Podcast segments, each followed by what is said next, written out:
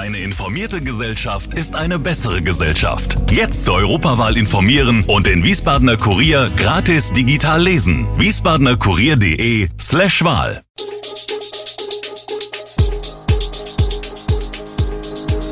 Gude, unser morgendliches News Update. Das Wichtigste aus Wiesbaden für Sie im Überblick. Guten Morgen aus Wiesbaden an diesem 15. März. Müll und Vandalismus auf Wiesbadens Spielplätzen, große Hilfsbereitschaft in Wiesbadens Partnerstadt Breslau und die aktuelle Lage in der Ukraine. Das und mehr hören Sie heute im Podcast. Wir blicken zu Beginn auf die Wiesbadener Gastroszene.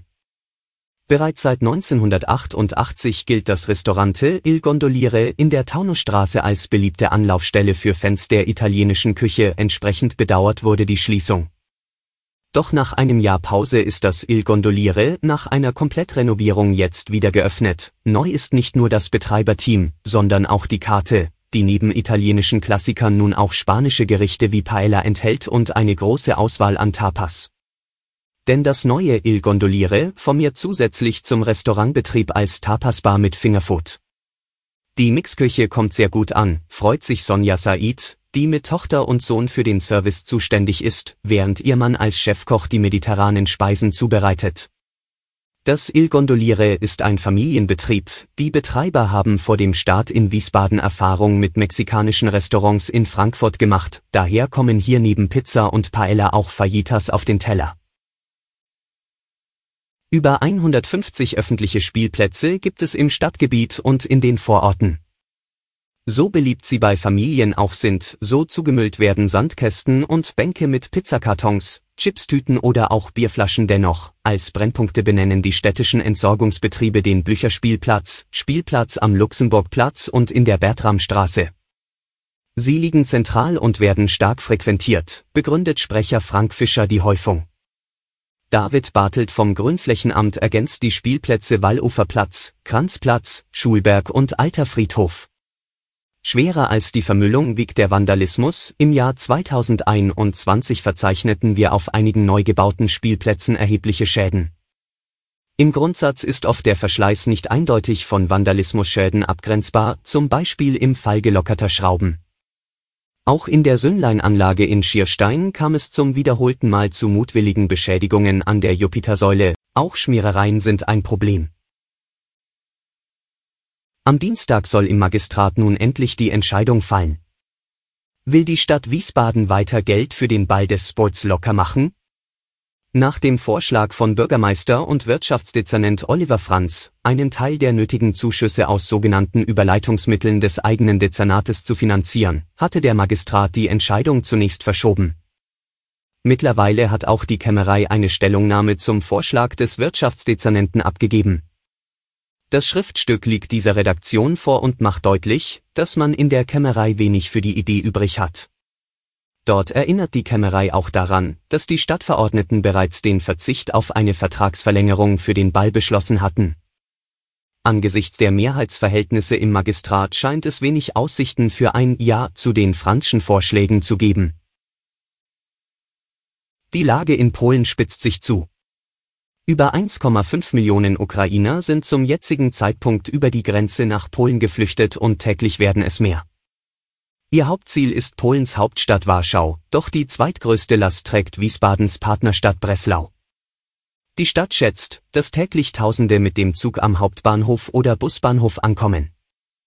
Lebten vor dem Krieg etwa 120.000 Ukrainer in Breslau, so seien es jetzt sicher dreimal so viele, schätzt Svetlana Kucharenko von Fudaika Ukraina, einer gemeinnützigen Stiftung für die ukrainische Gemeinschaft in Breslau und Niederschlesien. Die Hilfsbereitschaft der freiwilligen Helfer kenne derzeit kaum Grenzen, berichtet Kucharenko. Wer sich nicht direkt bei der Organisation engagiert, kommt einfach so vorbei und packt an. Doch auch die Spendenbereitschaft sei groß. Der Krieg in der Ukraine hat auch die Energiepreise nach oben getrieben. Nun will die Bundesregierung Verbraucher und Unternehmen entlasten. Dazu gibt es verschiedene Vorschläge. Ein staatlicher Tankzuschuss könnte nach Idee von Bundesfinanzminister Christian Lindner, FDP, den Benzinpreis unter die 2-Euro-Marke bringen. Der Betrag würde beim Bezahlen an der Tankstelle abgezogen werden. Eine Alternative wäre die Senkung der Mehrwertsteuer. Bundesfinanzminister Lindner will auf die Einnahmen aber nicht verzichten. Die Förderung von Energieeffizienz und Einsparungen, etwa weniger Verbrauch beim Autofahren oder ein Austausch von Gasheizungen, fordert Bundeswirtschaftsminister Robert Habeck, Grüne. Die Bundesregierung hat zudem bereits beschlossen, dass die Pendlerpauschale ab dem 21. Entfernungskilometer auf 38 Cent pro Kilometer steigt. In der Ukraine geht derweil der Krieg weiter. In der südostukrainischen Hafenstadt Mariupol sind nach Angaben örtlicher Behörden bisher mehr als 2000 Zivilisten getötet worden. Seit Beginn des russischen Angriffskriegs am 24. Februar seien 2357 Menschen ums Leben gekommen, teilt der Stadtrat mit. Mariupol mit etwa 400.000 Einwohnern ist seit Tagen von russischen Einheiten umzingelt und vom Rest des Landes abgeschnitten. Ukrainische Behörden berichten von heftigen Luftangriffen auf die umkämpfte Stadt am Asowschen Meer. Russland beharrt darauf, lediglich militärische Ziele anzugreifen. In der Ukraine haben nach Angaben aus Kiew nur sieben der geplanten landesweit zehn Fluchtkorridore aus besonders umkämpften Städten und Dörfern funktioniert. Dabei seien insgesamt rund 4000 Menschen in sicherere Gebiete gebracht worden, sagt Vizeregierungschefin Irina Vereshchuk nach Angaben der Agentur Union. Alle Infos zu diesen Themen und noch viel mehr finden Sie stets aktuell auf wiesbadener-kurier.de.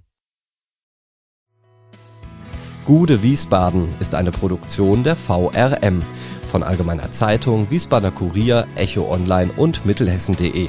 Redaktion und Produktion die NewsmanagerInnen der VRM.